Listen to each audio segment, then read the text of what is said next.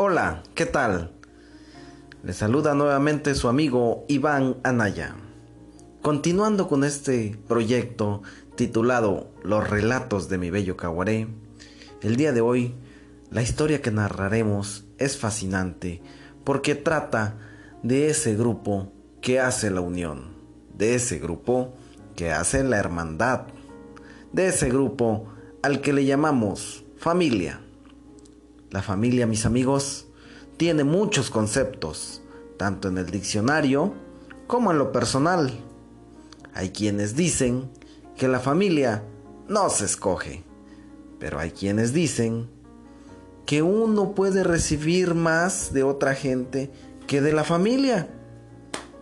Y hay quienes dicen que pese a cualquier circunstancia, ante todo, primero es la familia en el bello Caguaré, señores, cuando un familiar marcha para siempre, cuando lamentablemente perdemos a un ser amado,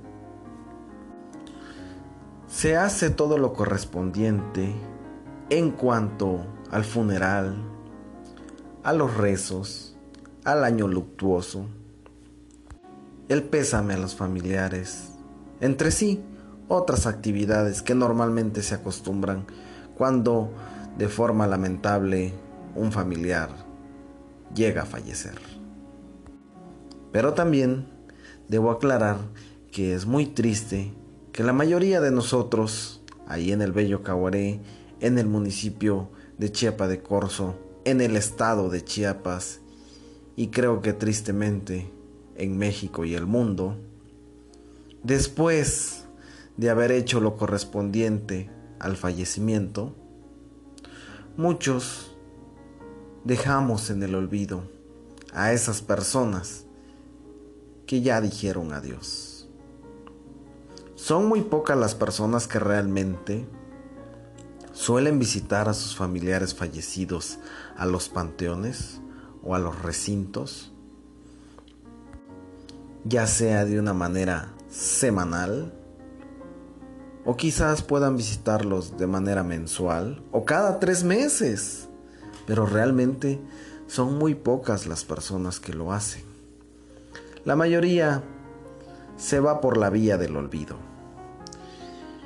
Y como todo buen mexicano, esperamos el famosísimo Día de Muertos para que nos acordemos que tenemos familiares que ya fallecieron. Y hasta esa fecha, normalmente asistimos a los panteones para llevar alguna flor, alguna serenata o alguna comida a nuestro ser amado que ya falleció. La siguiente historia que aconteció, afortunadamente tuve la dicha de ser partícipe de ella junto con el señor Fermín, nuestro protagonista, se me dio la oportunidad por parte de la vida presenciar esta maravillosa historia. Y por supuesto, aconteció en nuestro bello Caguaré. Nuestro protagonista, el señor Fermín, en sus tiempos de juventud, fue un señor muy fuerte de carácter. Fue un señor muy indiferente, aún con su propia familia. Todavía tengo ese recuerdo de ese hombre de pocos amigos, de pocas sonrisas y de muy pocas palabras. Como ya dije de forma anterior, la mayor parte nos olvidamos de nuestros seres amados que ya partieron de este mundo. Y simplemente nos dedicamos a la rutina de nuestra vida, a lo cotidiano. Y el señor Fermín, pues no se quedó atrás. Él seguía con su vida habitual. Lamentablemente, su hijo ya había fallecido. Un compañero de la infancia, con el cual también tuve alguna que otra aventura en nuestra bellísima infancia en el bello Caguaré. Cierto día que estaba visitando a mis familiares en el panteón municipal, se me hizo muy extraño ver al señor Fermín limpiando la lápida de su hijo y colocando muchas flores. En medio de las flores prendió una veladora. Me acerqué de manera respetuosa y lo saludé como era debido. De igual manera y muy cordial, el señor Fermín me devolvió el saludo. En ese momento le pregunté que por qué, cuál era la razón de que él estuviera ahí. Aún no era día de muertos, estábamos en abril. Y para ese momento muchas personas estaban de vacaciones. Preferían estar en otros lugares, menos en un panteón. Y por otro lado, sabía bien, como miembro habitual del bello Caguaré, que el señor Fermín y su hijo nunca, jamás tuvieron una muy buena relación. De lo contrario, fue una relación demasiado problemática. Así que se me hizo extremadamente raro ver que el señor Fermín estuviera limpiando la tumba de su hijo, colocándole flores y prendiéndole una vela. Lo podría esperar de cualquier otro miembro de su familia, menos de él, que era su propio padre. En respuesta a mi pregunta, el señor Fermín me dijo, tú conociste a mi hijo. En su momento fuiste alguna de sus amistades. Después, cuando él creció, cambió mucho y pues ya sabrás la historia. No le fue del todo bien. Aún así, yo siempre tuve un rencor muy fuerte con él. Siempre estuve molesto, siempre estuve avergonzado del camino que él decidió tomar. Sus malas acciones, sus vicios, hicieron que él perdiera el camino.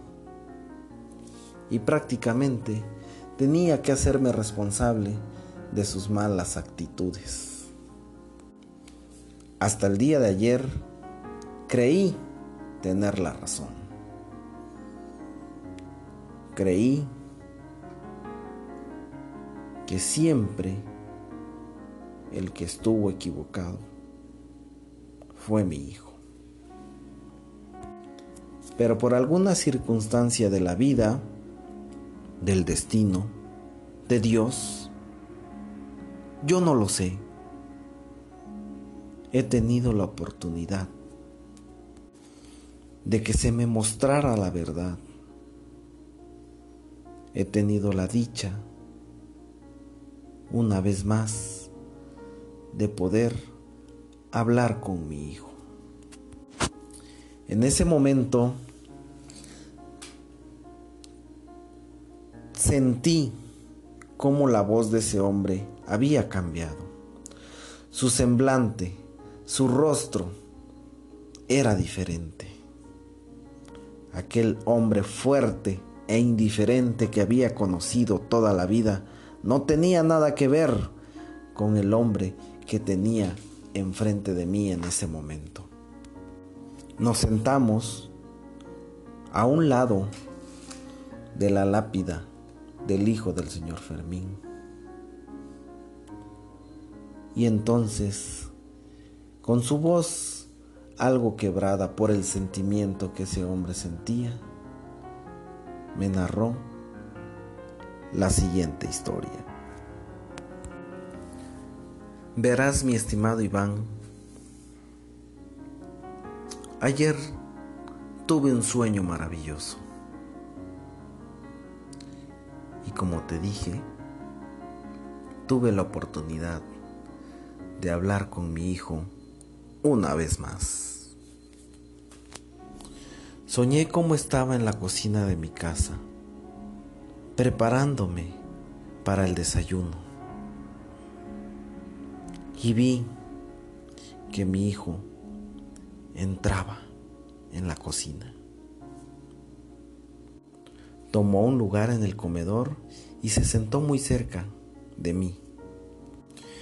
Lo quedé viendo desafiante como era mi costumbre, porque pensé que una vez más se había metido en algún problema y que otra vez estaba ahí, solicitando mi ayuda con dinero, con algún favor ante un juez o algún juzgado para librar alguna demanda. Pero no, esta vez vi en sus ojos algo diferente. Vi una paz y una tranquilidad, como nunca, jamás yo la había visto en él. Entonces, en ese sueño, mi ser se estremeció. En ese momento entendí que mi hijo tenía algo que decirme. Y entonces le pregunté, Hijo, ¿qué necesitas? Con una sonrisa y un rostro muy amable, él me dijo lo siguiente. Hola papá, antes que nada, quiero agradecerte por ser el instrumento que Dios y la divina existencia eligió para darme la vida. Quiero que sepas que mi respuesta es sí. Sí te perdono por todo el tiempo que invertiste en otros asuntos, menos en mí. Quiero decirte que sí, sí estoy feliz que hayas sido mi padre aunque nunca desempeñaste tu papel como era debido. Quiero que sepas que en mi mente vivirán los escasos recuerdos de convivencia familiar que tuve con mis padres. Hoy no vengo a buscar culpables, ni tampoco a hacer responsable a alguien de lo que a mí me ha pasado. Todo fue gracias al fruto de mis acciones tú mejor que nadie sabrás que siempre fue muy enérgico, desde niño hasta mi madurez, arrebatado en todo. Realizaba las cosas sin analizar ninguna de las consecuencias. Nunca tuve el consejo y la figura de un hombre que me guiara en esta vida. Tomé por ejemplo lo que vi en las calles. Consumí mis años en drogas alcohol y mujeres. Para cuando tenía 17 años ya me había convertido en padre. ¡Qué gran felicidad! Pero qué efímero fue. Pensaba que no iba a repetir tus pasos, pero triste y duramente me equivoqué. Mis malos hábitos hacían que una fuerza extraña me separara de mi familia. Pronto perdí a mi esposa y a mi bebé, a ese hermoso niño que empezaba a llamarme papá. Aún así, seguí retando al peligro. Mientras tú me reclamabas del por qué me comportaba de esa manera fatal. Me reprochabas las cosas que tú hacías por mí como los pañales, leche y ropa que tenías que comprar a mi hijo gracias a mi responsabilidad.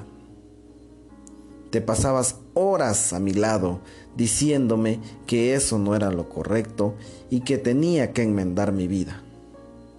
Papá, eso lo debiste de haber hecho hace más de 10 años atrás, cuando te admiraba te respetaba y te valoraba. Hoy Para mí, eso ya no tiene sentido. Solo eres uno más que ladra mis oídos. Tus palabras ya no surten efecto en mí. El día de hoy, como fue mi buena costumbre, se me hizo muy fácil retar al peligro. Pero esa vez, la vida me jugó una sorpresa, algo macabro. En mi intento de conseguir dinero fácil, lo único que conseguí fue un tiro en la cabeza. Estoy muerto. No puedo creer, papá, que tenga que visitarte para decir estas palabras a mis 22 años de edad. Y la verdad es que debo de estar loco para pedirte el siguiente favor. Pero yo sé que amas mucho a mi hijo, a tu nieto, más de lo que me amaste a mí.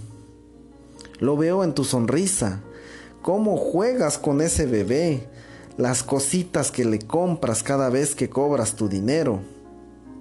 Por eso, papá, un solo favor necesito pedirte y quiero que lo cumplas al pie de la letra.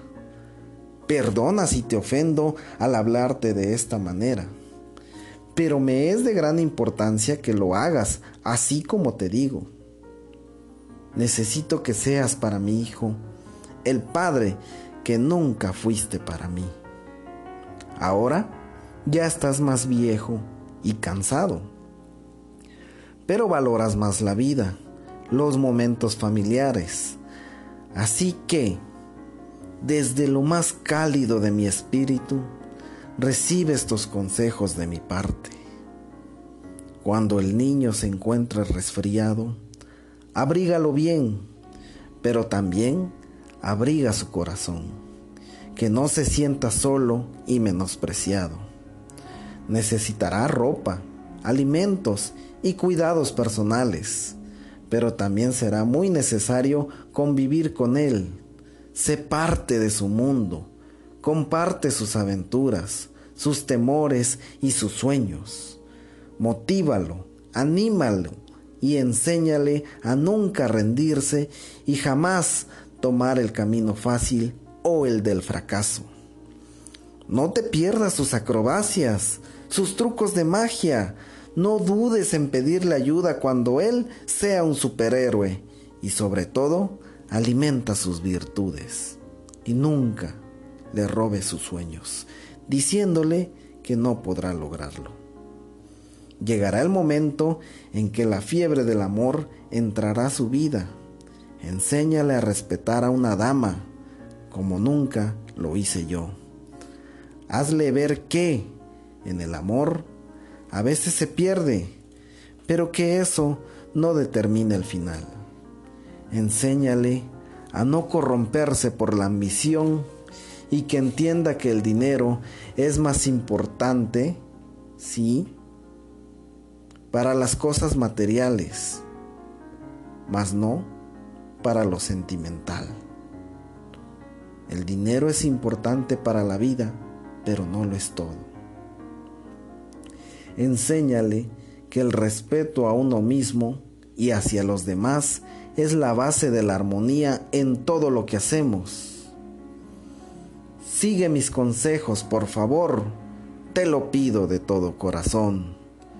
Para que algún día ese niño se convierta en hombre y con mucho orgullo te llame papá.